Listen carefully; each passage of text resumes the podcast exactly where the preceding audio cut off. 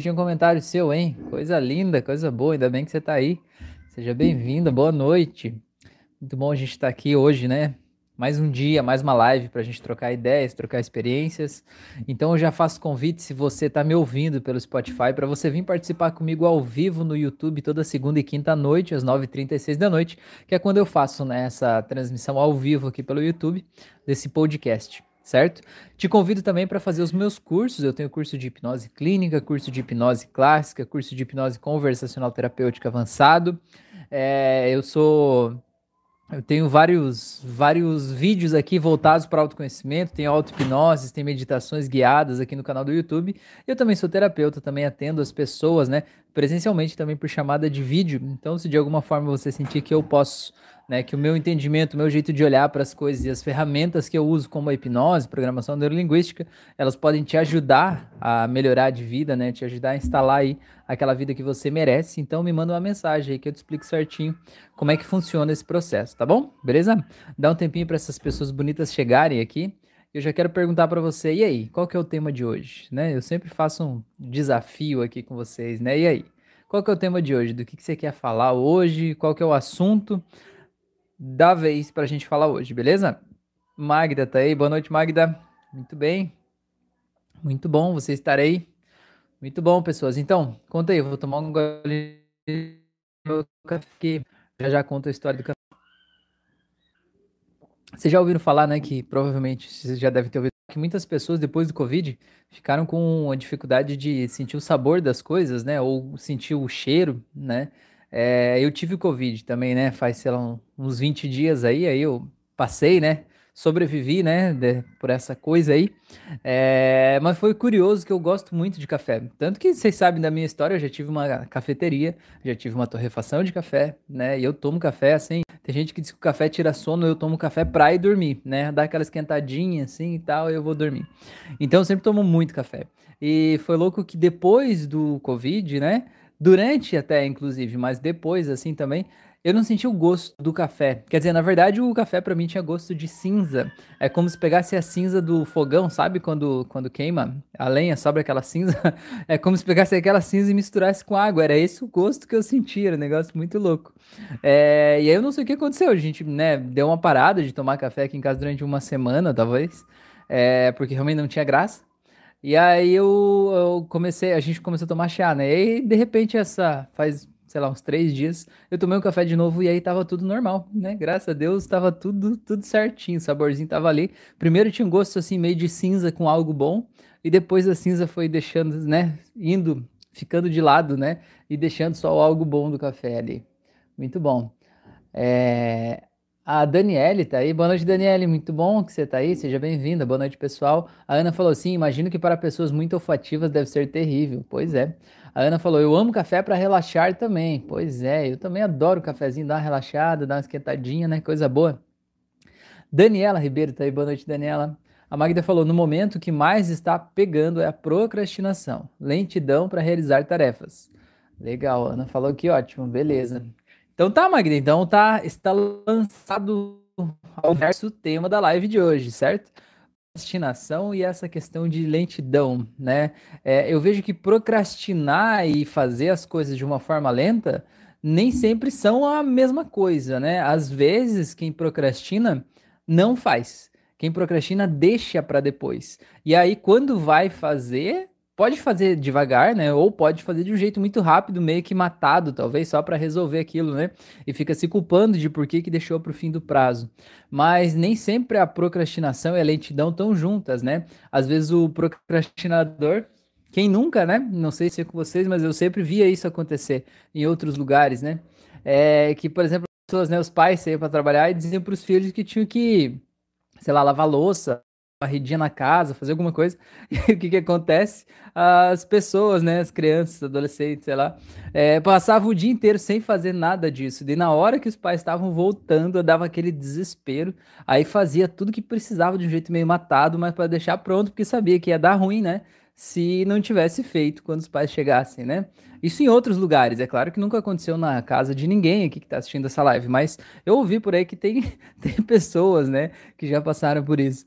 É, então, assim, esse ali é o procrastinador nato, né? É a pessoa que ela sabe que ela tem algo para fazer, ela sabe que ela precisa fazer aquele algo, ela sabe que ela tem um limite para fazer aquele algo, né? No caso do adolescente, criança lá, o deadline dele, né?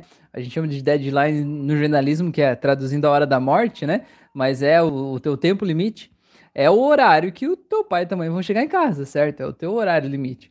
Então o procrastinador nato é aquele que ele vai deixando para depois, ele vai deixando, vai deixando. Depois eu faço, vou tomar um cafezinho primeiro, vou tomar um banho, vou brincar de não sei o que, vou jogar um videogame e tal. E aí deixa tudo para? Coisa pega, na é verdade. Então sai aquela correria muito louca. É, então o que, que é o procrastinador, né? Então vamos pegar esse exemplo dessa metáfora dessa pessoa, né? Criança, adolescente, sei lá, que tem uma atividade para fazer e que deixa para o último, último minuto, né? O último momento ali, né? Os últimos segundos. Por quê? Porque essa pessoa, ela de alguma forma, ela não quer fazer essa atividade certo? Concorda comigo? Aquela criança, adolescente lá, ela não quer perder o tempo dela, na visão dela, né? Ela não quer perder o tempo dela para varrer a casa, para lavar louça, para fazer algo assim, algum tipo de atividade doméstica, né? Ela quer brincar, ou mesmo que seja que é só ficar parado olhando para o céu, só ficar parada tirando remela, tirando tatu, sei lá, fazendo qualquer coisa, né? Passando tempo, né? Viajando, mas não necessariamente fazer aquela atividade. Então, o legal é a gente perceber que o que a gente está procrastinando é algo que a gente não quer fazer. Só que aí você vai dizer assim: não, Rafael, mas aquilo que eu não faço é algo que eu quero muito. Eu quero com toda a minha alma fazer aquela coisa ali. Mas é que é como eu disse, como se algo me segurasse, né? Então o que eu digo é o seguinte, né? Se você realmente quer fazer aquilo de toda a tua alma, você vai conseguir. Se tem algo te segurando, é porque não é de toda a tua alma que você está querendo fazer aquilo. Tem uma parte tua que não quer fazer aquilo. Tem uma parte tua que quer fazer outra coisa. Ou tem uma parte tua, ou você como um todo, não tem a clareza do benefício que você vai ter quando você fizer aquela coisa, né? É, então, é, então é uma, uma questão muito, muito complexa da gente analisar, né? é, o que, que passa na mente do procrastinador. Mas o mais interessante é a gente saber que ele precisa ter clareza de para onde ele está indo e ter a certeza de que ele pode conseguir conquistar aquilo ali, tá? Então vou dar uma dica aqui que eu acho que é muito interessante né, da gente pegar assim. A pessoa, a gente é motivado, né? Eu, eu, já falei outras vezes, a gente é motivado ou por buscar o prazer ou por fugir da dor, certo? A gente tem esses dois nossos maiores motivadores internos. A todo momento a gente é motivado por um ou por outro, né? Todos nós, mas tem pessoas que são mais motivadas por um deles do que por outro, certo? Então, por exemplo, imagina que você é a pessoa que está procrastinando, certo? Você é a pessoa que está procrastinando. Aí, porque você tem que fazer uma coisa, sei lá, tem que fazer uma prova, tem que estudar para o negócio, você tem que fazer um negócio, uma apresentação lá, sei lá, o é um negócio que você precisa fazer, você está procrastinando. É interessante você saber quem é você. Você é a pessoa que busca o prazer ou você é a pessoa que foge da dor? Porque aqui eu vou te dizer o seguinte: imagine que você é uma pessoa que foge da dor, certo? A pessoa que foge da dor, ela faz o necessário para não doer. A motivação dela é sempre fazer algo para evitar um outro problema, né? Então, por exemplo, vamos dar um exemplo, a pessoa que, sei lá, trabalha no emprego que ela não gosta, certo? Ela, de alguma forma, ela está fugindo da dor, sabe por quê? Porque qual é a dor? A dor dela é não ter dinheiro para pagar o aluguel, não ter dinheiro para comprar comida, não ter dinheiro, não ter onde morar. Talvez essa é a dor. Então ela faz algo que ela não quer, talvez naquele trabalho que ela está vivendo lá, certo? Para fugir da dor de não ter dinheiro, porque aquele trabalho tem um benefício que é o salário e de alguma forma uma coisa meio que compensa a outra. Então essa é uma pessoa que ela está fugindo da dor, certo? Essa pessoa, se você disser para ela, por exemplo, assim, olha, tem um, uma outra profissão, tem uma outra coisa que você pode fazer aqui, que você pode ganhar muito dinheiro, que pode ser muito bom, porque você vai fazer uma coisa que você ama, do jeito que você gosta, vai ser feliz, né? Vai ser leve, vai ser gostoso para você fazer essa atividade. Essa pessoa ela vai olhar e ela não vai levar isso a sério. Ela não vai nem achar que isso é uma possibilidade real. Ela não vai nem tentar, sabe por quê? Porque ela tá olhando né, na vida dela, a vida dela é fugir da dor, não é buscar algo que seja mais leve, mais tranquilo. É tipo assim, não, a minha dor agora é pagar o aluguel, então eu preciso resolver esse problema aqui nesse momento, né? Então se esse emprego aqui ele tá se virando, né, tá dando um jeito, é melhor eu continuar aqui fazendo a mesma coisa, suportando a mesma coisa, né, no que a gente chama daquele furor de merda, para que pelo menos isso me tire aquela dor, né, que é aquele básico ali do que eu tava vivendo ali. Então, por que, que eu tô dizendo isso? Porque o procrastinador ele precisa saber falar a língua dele próprio, para ele saber se motivar, certo? Por isso, por isso que eu estou dizendo o seguinte: imagine que você é a pessoa que foge da dor. Aí você tenta se motivar, né? Você vai buscar um vídeo no YouTube, vai ler um livro de alguém lá falando de organização da casa ou coisa do tipo, e você tenta se motivar a partir da motivação externa do outro. Por exemplo, você é a pessoa que está fugindo da dor, certo? Aí você olha que a tua casa está bagunçada, você queria varrer a casa, né? Queria, sei lá, lavar louça, fazer um negócio ali diferente e tal, você está procrastinando para fazer isso. Aí você tenta se motivar a partir dos vídeos e diz assim: "Nossa, seria tão legal se eu morasse numa casa limpinha, cheirosa, se eu entrasse e tivesse um cheirinho de jasmim, não é verdade? Um cheirinho de flores, aquele piso brilhando, eu vendo meu reflexo e tal". Essas coisas que você está falando, por exemplo, né, nesse exemplo que eu dei aqui, elas não têm a ver com nenhuma dor real certo? Isso seria você buscar um prazer, o prazer de morar em uma casa limpa. Agora, se você não é essa pessoa, essa motivação não vai funcionar com você. Então você precisa pegar a motivação certa, você precisa falar a tua língua. Então, por exemplo, né, afinal de contas, você é a pessoa que foge da dor, é... como que você vai se motivar? É pensar assim, pô, se eu não fizer isso, como que essa casa vai ficar? E você deixar as imagens ficarem mais fortes, né? Meu Deus, vai ficar tudo sujo, aí vai começar a ter teia de aranha, né? E vai ficar assim, tipo aquela sujeira varrida para baixo do tapete, aquelas coisas todas, e as paredes mofadas, e aquela coisa toda ruim, né? E você deixa a tua imaginação ir criando esse cenário terrível da tua casa suja, que você vai ver que imediatamente, ou logo logo, você vai ver aquele cenário e vai dizer, opa, não, eu vou limpar a casa logo antes que fique assim. Por quê? Porque você vai estar tá fugindo daquela dor que está visível para você ali. Você imaginar a tua casa muito suja, para você vai ser muito mais eficiente do que você tentar imaginar a sua casa muito limpa e tentar é, fazer uma ação em direção daquilo. Isso faz algum sentido para vocês? Não.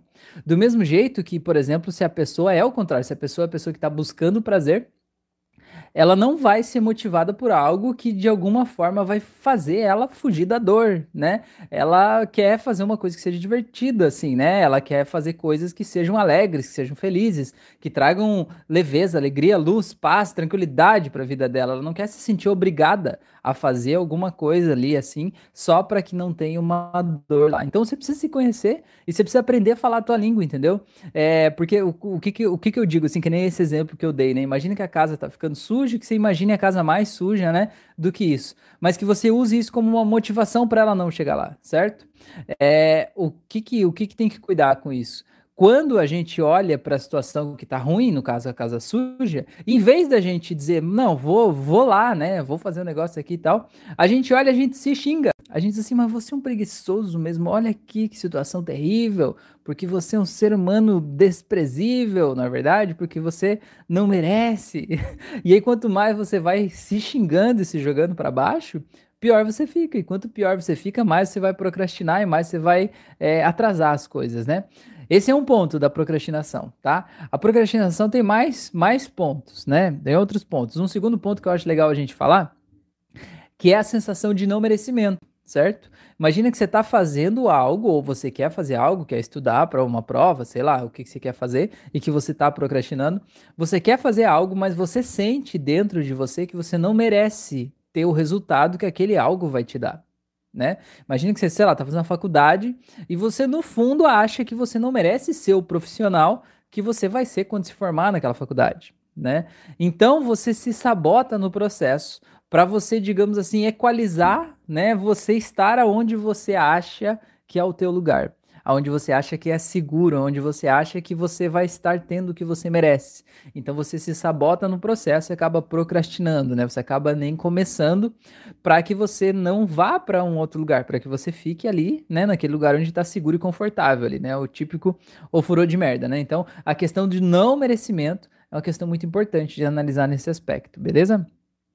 E um terceiro aspecto que eu acho que é muito legal a gente analisar na procrastinação é a gente pensar o seguinte: a gente pensar que quando eu tenho uma ideia, aquela ideia ela tem uma possibilidade de, de dar certo. Concorda comigo? Imagina que eu tenho uma ideia de um novo negócio, de um novo emprego, né?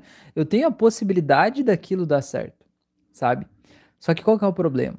O problema é quando eu tomo ação, quando eu ajo na direção daquilo, aquilo pode ser que no caminho se revele que não vai dar certo. No caminho aquilo se revele que, que não é para mim, ou aquilo seja diferente do que eu achava que seria. E aí o que, que acontece quando as coisas se revelam diferentes?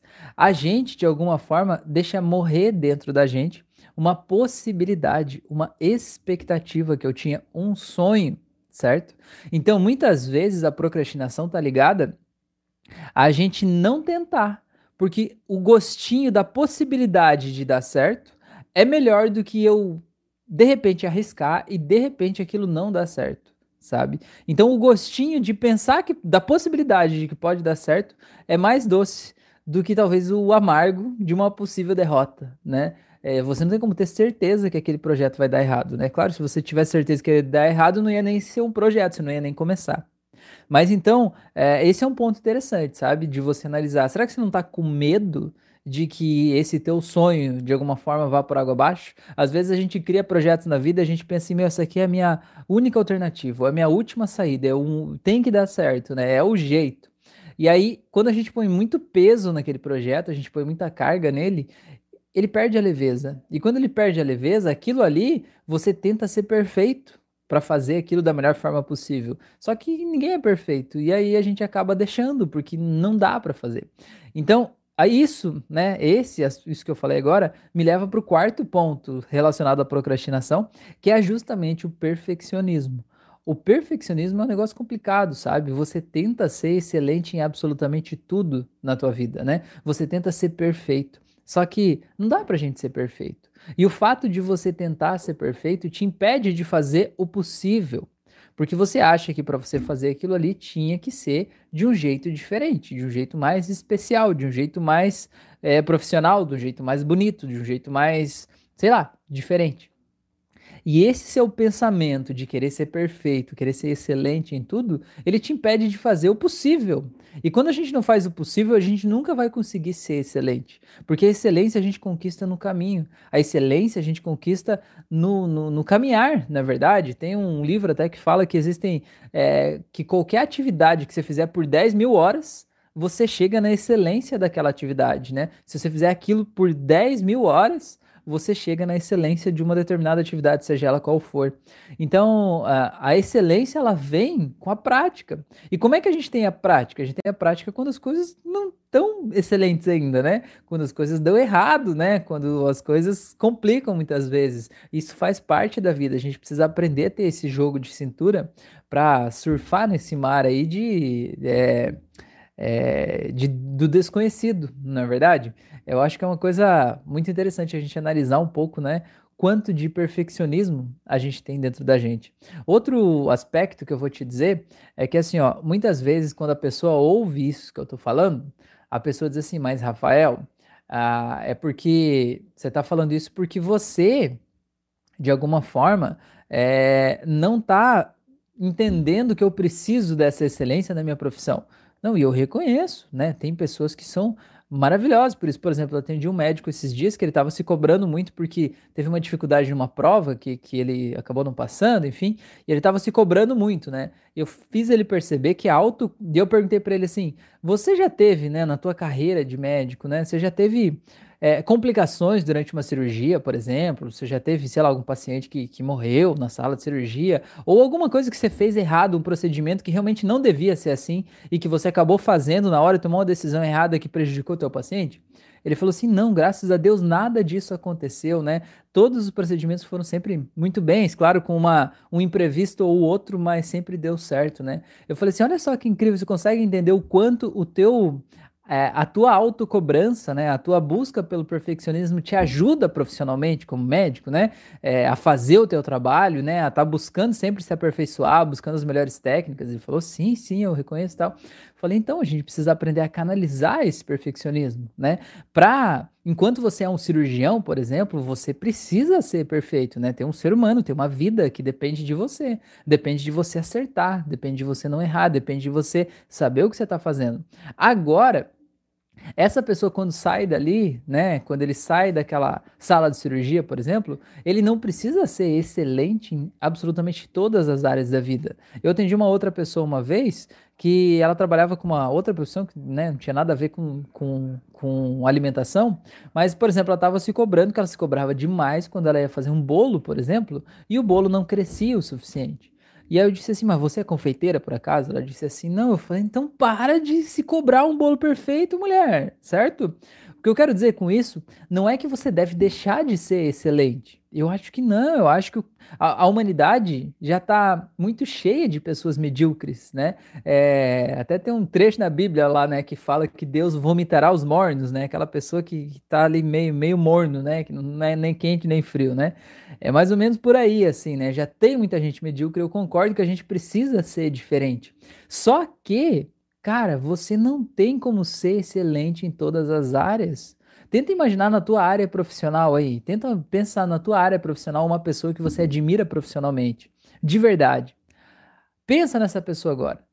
Você acha que essa pessoa ela é excelente na alimentação dela? Ela come tudo balanceado, regradinho, certinho, nos horários certos do dia a dia dela?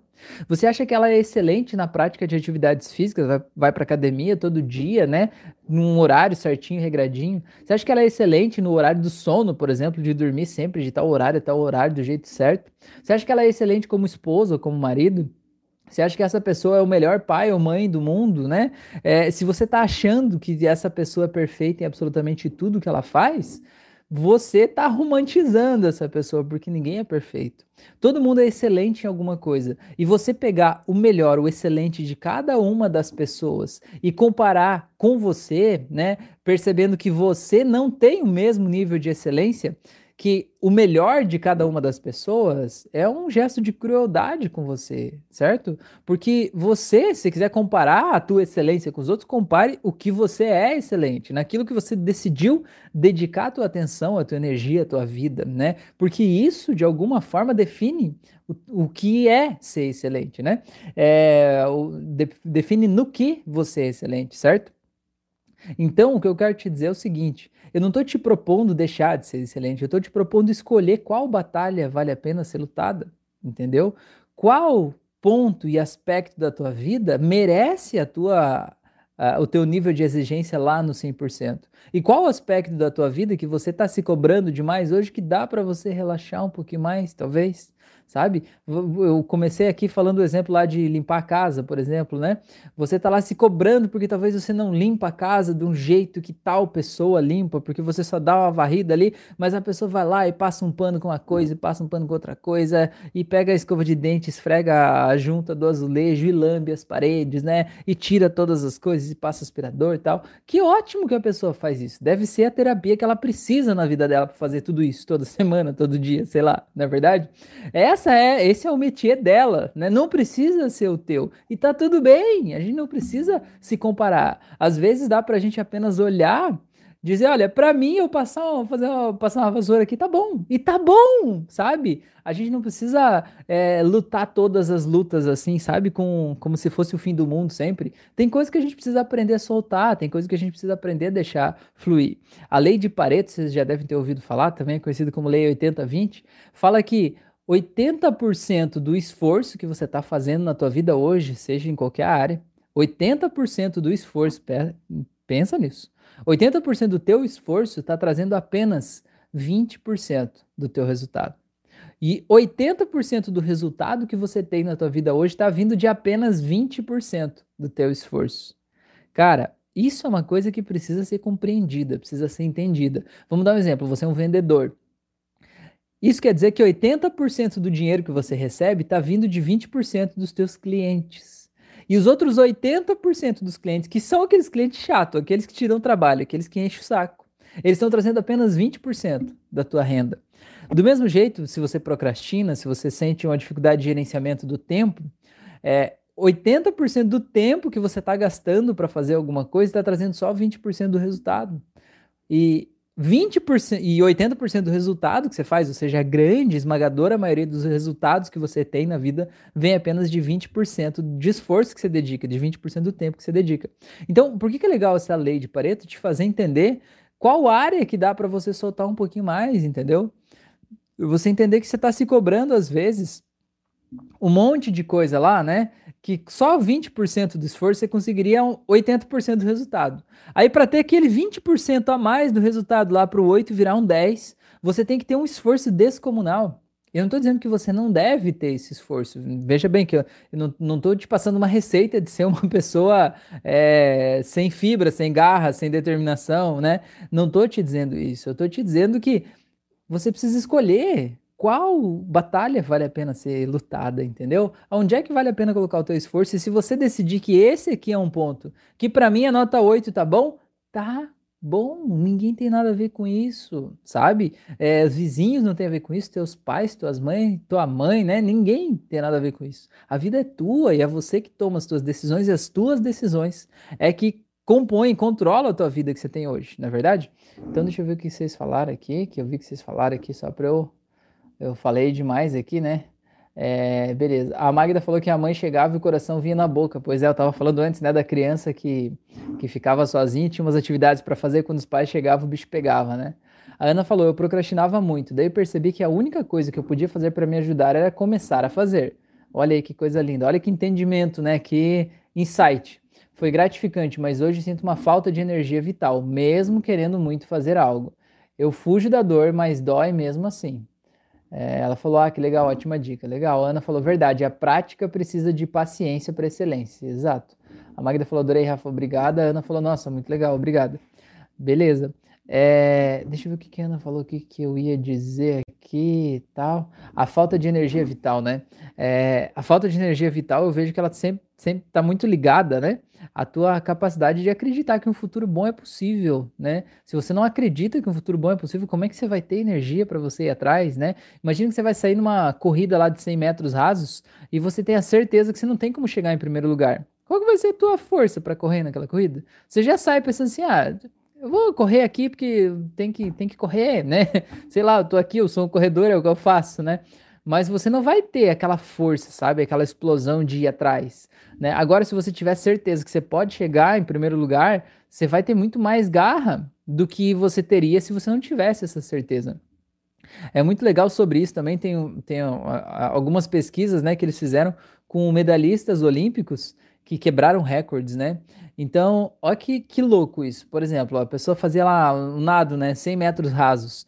Aí tinha um tempo para a pessoa fazer, né? Digamos assim, o, a, a, o recorde olímpico era um, né? Sei lá quantos segundos. Vamos dizer que seja 7 segundos, 10, sei lá. Tô falando besteira aqui, mas vocês vão entender o pensamento. O recorde olímpico era 10 segundos. Então, quer dizer, era impossível alguém fazer aquilo ali com menos de 10 segundos, já que o melhor atleta dentro da Olimpíada, numa condição né, de prova, de avaliação, ele foi lá e conseguiu fazer em 10 segundos. Só que, e aí ninguém mais fazia no mundo, ninguém conseguia fazer abaixo de 10 segundos, porque aquele era o limite. Aí o que que acontece? Chega um cara do nada que de repente chega lá e faz em 9 segundos. Cara, a partir de então, nas academias e vários locais, os treinamentos, todo mundo consegue fazer em 9 segundos. Por quê? Porque a partir de então passou a ser possível e essas pessoas acreditavam que elas conseguiam fazer em 9 segundos. E isso dava uma motivação, força, né? Mais, né? Um, um gás a mais para elas entregarem algo mais ainda para conseguirem chegar naquele resultado ali, né? Então, a nossa vida, ela é, ela começa aqui na nossa cabeça, entendeu? O que, que você é capaz de acreditar que pode acontecer. E isso vai fazer você se sentir de um jeito. E o jeito que você se sente vai fazer você agir de acordo com isso, né? E essas ações que você faz vão materializar essa realidade ou não, vão te levar para a direita ou para a esquerda, vão te afastar ou te aproximar do que você quer. Então eu sempre digo que a maior luta de todas, né, é com a gente mesmo. É com a nossa capacidade, com as nossas crenças e né, com o nosso passado e com o que a gente acha que pode ser o futuro, para a gente se permitir acreditar que um futuro bom é possível. Porque quando a gente acredita nisso, nada, nada impede a gente de fazer o que precisa ser feito. Né? Nada impede a gente de conseguir aquilo que a gente está buscando quando a gente tem absoluta certeza, né? Absoluta certeza é. Toda certeza é absoluta, mas enfim, né? Só para enfatizar, quando a gente tem absoluta certeza de que a gente pode ter aquilo que a gente quer, a gente consegue, né, ter muito mais determinação, enfim, para fazer aquilo acontecer. E não é só a lei da atração, né? A lei da atração fala muito no sentido de você se conectar com o padrão vibracional, né, do universo, e o universo vai te trazer as coisas compatíveis com aquele padrão. Eu, eu acredito nisso, mas eu acredito muito também que quando você acredita que algo é possível, você age na direção daquilo, né? Isso é muito importante. Isso é muito, muito legal, né? Acabar é, trazendo, dando um empoderamento para a gente trazer as coisas para nossa vida. É, eu estava falando agora sobre o futuro, né? E criar, a, criar o futuro, né? A partir do passado. A Fran estava me falando, né? Que a, a, a gente estava assistindo um filme e ela falou, só que eu não me lembro de quem é. Se você tiver aí, Fran, se lembrar, escreve aí embaixo quem que falou. Alguém falou o seguinte que é, não deixe o teu passado, é, não deixe de viver o teu futuro por causa do que você viveu no teu passado. Cara, eu, e, e, é muito verdade isso, sabe? Quando a gente às vezes olha para uma coisa que, é, que a gente quer ter na vida, uma coisa que a gente está buscando, uma coisa que é muito importante para a gente, a gente olha para aquilo, e daí a gente olha para o nosso passado e a gente vê que a gente sofreu, que a gente foi, sei lá, abandonado, rejeitado, humilhado, qualquer coisa, sei lá, assim. E daí a gente pensa assim: não, eu que fui abandonado, rejeitado, humilhado, sei lá, eu não vou conseguir isso. E a gente fecha aquela porta pra gente, né? Então, cara, não impeça você de viver o futuro que você merece por causa do passado que você teve. O, o, mais legal do passado é que ele já passou, o passado já foi, entendeu? Não interessa os caminhos que você percorreu para chegar até aqui. Imagina que a gente tem, sei lá, um encontro presencial que a gente vai fazer, sei lá, na Alemanha, né? Não importa os caminhos que cada um de nós vai percorrer para chegar até lá. Não importa se você vai de avião, se você vai de barco, se você vai chegar lá e vai pegar um trem, vai pegar um, um é, um ônibus, você vai de Uber, né? Não interessa qual caminho você fez para chegar lá. Quando você chegar lá, você está lá. Então, hoje, aonde você está na tua vida hoje é justamente o lugar que você devia estar. Tá. Não interessa o que você passou para chegar aqui, né? Olhe para trás apenas com gratidão, sabendo que tudo que passou serviu como referência, serviu como construção da tua personalidade, da tua identidade, da pessoa que você é hoje. E é isso que de alguma forma é o teu diferencial em relação a todas as outras pessoas. Então, para de olhar para o passado e sentir pena de si mesmo. Olha para o passado e sente orgulho de ter passado por tudo isso, de ter seguido em frente, de estar aqui onde você está hoje. Mas mais do que isso, olhe para frente e construa a vida que você quer, porque você precisa construir na tua cabeça primeiro. Se você não colocar na tua cabeça primeiro, você não tem não tem, não tem aonde ir, não tem uma direção, entendeu? É que nem você sair de carro, por exemplo, e diz: "Não, eu vou sair, vou seguir o GPS". Mas você não põe um destino no GPS. Você acha que o GPS vai te dizer alguma coisa? Não vai te dizer nada, o GPS vai só ficar quieto, na é verdade, tipo, sei lá o que você tá fazendo, tamo junto. A Fran falou que o filme é A Era do Gelo 1. Beleza, a preguiça falou pro Mamute. Valeu, Fran, obrigado. A Ana falou, que fofo, Franciele. Pois é, verdade. É isso aí. Gente, isso aí faz algum sentido para vocês? Então não, conta aí para mim. E aí eu quero saber a opinião de vocês a respeito disso, de procrastinação, a respeito desses assuntos que a gente está falando, e se tem algum outro aspecto que vocês veem na procrastinação que eu não vi ainda, ou que eu esqueci de falar aqui, ou alguma outra coisa que vocês já viveram que de alguma forma atrapalhou ou atrapalha a vida de vocês, para que a gente possa compartilhar, né? Trocar umas ideias. Essa, eu queria trazer uma, uma outra pesquisa aqui. Eu não me lembro do resultado final em porcentagem, mas é, a ideia assim é legal. Eles pegaram um grupo de, de jogadores de basquete e aí, eles, esses jogadores de basquete faziam um treino lá, sei lá, duas horas por dia lá para fazer o treinamento para eles jogar numa, num campeonato estadual, né, lá dos Estados Unidos. Aí o que, que os pesquisadores fizeram? Eles propuseram para a equipe de treino lá que eles separassem, acho que era os últimos 20 minutos do treino ou algo assim, né? Todos os jogadores iam fazer o mesmo treino físico. Só que nos últimos 20 minutos de treino, ou 30 minutos, sei lá, eles iam separar aquele grupo em dois grupos, certo? Sempre as mesmas pessoas. Metade dos jogadores iam ficar no grupo 1, vamos dizer assim, e a outra metade no grupo 2. O que que acontece? O grupo 1 continuava os últimos 30 minutos lá jogando basquete, fazendo treinamento ali do mesmo jeito. O grupo 2, que era o grupo da pesquisa, eles saíam do treinamento, certo? Então eles teoricamente eles iam deixar de fazer meia hora de exercício físico, meia hora de arremesso de bolas na cesta lá, por exemplo, né? Eles iam estar perdendo o tempo deles, digamos assim, de fazer aqueles arremessos físicos ali, porque eles saíram meia hora antes de todos os treinos. O que que eles fizeram nessa meia hora? Eles foram para uma sala E aí os pesquisadores estavam orientando eles, né? A eles ficarem imaginando apenas, de olhos fechados, eles imaginando e criando na mente deles a situação deles pegando a bola, sentindo o contato da bola com a mão, batendo a bola no chão, imaginando eles diante da cesta e eles arremessando a bola, né? E eles até poder fazer esse movimento imaginariamente, cada um na sua, de olhos fechados, né? Imaginando a bola entrando na cesta e eles arremessando de vários locais diferentes da quadra, né? Indo embaixo do garrafão, indo de longe e sempre arremessando e sempre acertando, aquela bola sempre caindo e tal. E eles ficaram meia hora fazendo esse exercício, né? De, de arremesso imaginário de bola de basquete. É, o que foi uma surpresa até para os pesquisadores é que esse grupo 2, certo? Esse grupo que teoricamente teve menos tempo de treino, mas que teve esse tempo de, de treino mental, digamos assim, né? De imaginar aquela bola entrando na cesta seguidas vezes. Esse grupo 2 teve um desempenho na quadra muito maior do que o grupo 1. Um. Eles fizeram muito mais pontos. Foi tipo questão de 30%, 40% mais pontos do que os outros jogadores, certo? Então, tecnicamente, essa pesquisa mostra o quanto é importante a gente treinar nossa mente também. Treinar nossa mente para acreditar que aquilo é possível, acreditar que a gente pode, né? Acreditar que a gente consegue. Porque aí o corpo, ele simplesmente segue naquela direção, né? Ele segue no caminho do que você acha que é possível. Beleza? Então, vamos ver o que vocês falaram aqui. É... A Ana falou: o medo do quanto a atividade que precisa ser feita parece muito mais difícil quando a gente está com medo de fazer. E aí, quando a gente tenta e começa, falo por mim, sempre me parece muito mais fácil.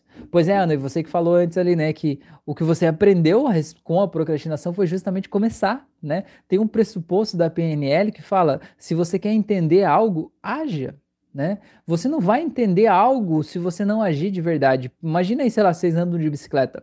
Imagina como que seria você aprender a andar de bicicleta lendo um livro sobre bicicleta, assistindo um documentário sobre andar de bicicleta? Você pode entender de tudo, né? Todos os conceitos físicos envolvidos na bicicleta, você pode saber exatamente o que fazer a cada momento. Mas enquanto você não sentar sua bundinha lá na, no, no, no, no, banco da bicicleta e começar a pedalar e sentir que ela começa a andar, você nunca vai ter sabido andar de bicicleta ainda de verdade.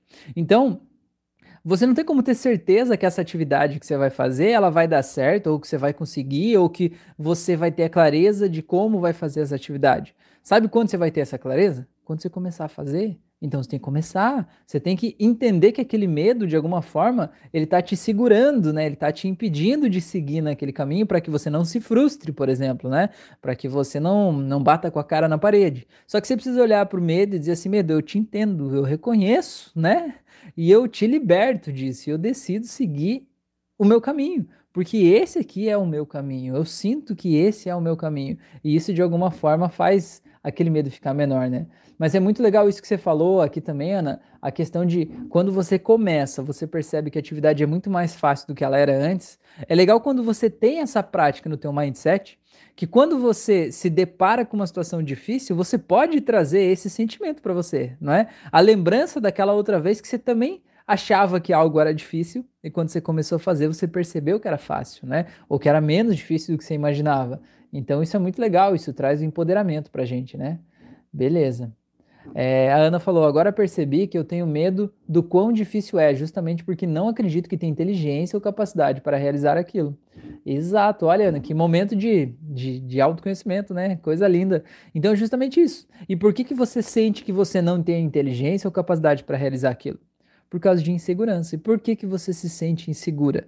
Talvez, e muito provavelmente, pelas coisas que aconteceram no teu passado ou pelas pessoas que convivem com você na tua vida, né? As pessoas talvez é, te diminuam, te critiquem ou te rebaixavam quando você era pequena, né? Ou talvez até o contrário disso. Às vezes você tinha pais que te diziam que você era a pessoa mais inteligente do mundo, a mais perfeita, a mais maravilhosa, princesa e tal, naquela história toda, e você não se sentia digna de tudo isso. É como se você nunca fosse tão boa quanto eles achavam que você era, né? E isso de alguma forma faz a gente sentir que a gente é incapaz de resolver os problemas da vida, né? Mas isso são crenças e a gente vai quebrando elas ao longo da vida. Muito bom. a hipnose é uma ferramenta muito legal para catalisar esse processo. O Breno falou: a procrastinação vem de um querer fraco. Temos que fortalecer o querer para conseguir buscar um objetivo. A motivação vem de dentro para fora. Temos que acreditar que é possível e agir. Resumiu tudo, Brena. É isso aí mesmo. Exatamente. Se você não acredita que aquilo ali é possível, você não tem força para ir naquela direção. Com toda certeza. A Ana falou: crenças limitantes estão em todos os lugares. Socorrinho. Pois é, faz parte. É isso aí. Mas é legal a gente perceber, né? Perceber é muito massa. A Fran falou: comparação também gera insegurança. Comparar-se com os outros ou ser comparado. Claro. Sempre que a gente se compara, a gente se dá mal. Eu sempre digo, até quando a gente vai se dar bem na comparação, a gente se dá mal. É um negócio muito louco. A Ana falou: sim, eu nunca fui elogiada. Eu fazia de tudo para agradar meus pais e nunca aparecia bastante. Hoje eu consigo ver isso e estou trabalhando. Pois é, Ana, olha só que legal. Que, que, que legal você perceber isso, né? Mas sabe o que eu quero te dizer? Olha aqui nos meus olhinhos, ó. Hoje você não precisa mais agradar os teus pais, tá bom? Tá tudo bem. Eles, eles veem a vida a partir dos olhos dele, deles. E eles têm o direito de ver a vida do jeito que eles quiserem ver. A imagem que eles têm de você é uma imagem que eles criaram ao longo da vida e não é tua obrigação mudar essa imagem. Não é. é, é o que você deve fazer é seguir a tua vida por você, em direção do que você busca, em direção de realizar os teus sonhos e sentir que você já provou tudo que você tinha que provar e sentir que tá tudo bem e que tá tudo certo, né? E que eles de alguma forma quando eles te cobram, né, ou te cobravam, ou de alguma forma esperam que você faça algo diferente, eles não querem o teu mal, muito pelo contrário, eles querem o teu bem. Eles querem que você seja uma pessoa forte, bem-sucedida, uma pessoa determinada, livre, feliz, rica, né? Eles querem tudo isso, só que eles querem do jeito deles. Então você precisa entender que você não vai conseguir atingir isso pelo jeito deles, porque esse jeito funciona para eles. Você vai atingir isso do teu jeito. Então entenda que quando você decide fazer as coisas do teu jeito e assume para você a tua forma de ser, você está inclusive concordando com os teus pais, concordando com a intenção positiva que eles têm por trás daquilo que eles fazem, não é verdade? Então, por mais que às vezes pareça que você está contrariando ou que de alguma forma você não está indo na direção que eles queriam, no final das contas, né? no nível de consciência acima, você está fazendo exatamente o que você deveria fazer, cuidando de você, né? E se colocando em primeiro lugar e seguindo em frente, que a vida é incrível, tem coisas maravilhosas aí para você, tá bom? Belezura? É... A Neiva falou: cheguei tarde, mas vejo depois. Ressonância com o assunto me trouxe aqui, eu acho. Pois é, que legal, que bom que você está aí. É, a Ana falou: obrigado, eu nunca tinha pensado por essa perspectiva, precisava ouvir isso. Pois é, nessa live de hoje foi para você, então. Coisa linda, que bom que você está aí. Gente, quero agradecer vocês, então, a oportunidade dessa troca de ideias aqui, essa experiência, né? Muito legal a gente é, tá aqui, conversar, aprender junto, convidar vocês para fazer os meus cursos, ouvir as auto-hipnoses aqui do canal, fazer as meditações guiadas e convidar também, né, claro, se você sentir que eu posso te ajudar no teu processo de autoconhecimento, eu faço sessões de hipnose clínica associada à programação neurolinguística, psicanálise, né? Eu faço por chamadas de vídeo, atendo gente do mundo inteiro e de vários países, né? É, e atendo também presencialmente aqui em Balneário Camboriú, algumas cidades vizinhas. Então, se você sentir que eu posso te ajudar nesse teu processo, né, para despertar a tua melhor versão, talvez para parar de procrastinar, talvez para é, é, fortalecer o seu querer, né? Como disse o Breno ali, né? É, vai ser um prazer poder te ajudar com isso. Então, me manda uma mensagem lá no Instagram que eu te explico certinho como é que funciona, como é que, como é, que é o processo, tá bom? Belezura? A minha, o meu atendimento ele dura em média duas horas. A gente faz uma hora de conversa para entender certinho como que eu posso te ajudar. Depois eu te guio num processo de relaxamento e aí depois a gente acessa a parte do transe hipnótico, faz regressão de idade, regressão de vida, se for preciso, solta os gatilhos, faz dessensibilização, né? Faz ponte ao futuro aí para trazer a tua confiança nesse futuro bom, que o futuro bom é possível e trazer isso tudo para o presente, para trazer aquele gás especial para você ir em direção do que você está buscando. É legal, a hipnose é um processo que catalisa tudo isso de forma muito rápida, né? Muito bom. Gente, quero agradecer a todos vocês então, desejar uma ótima noite. Gratidão por vocês estarem aqui, se cuidem e até a próxima.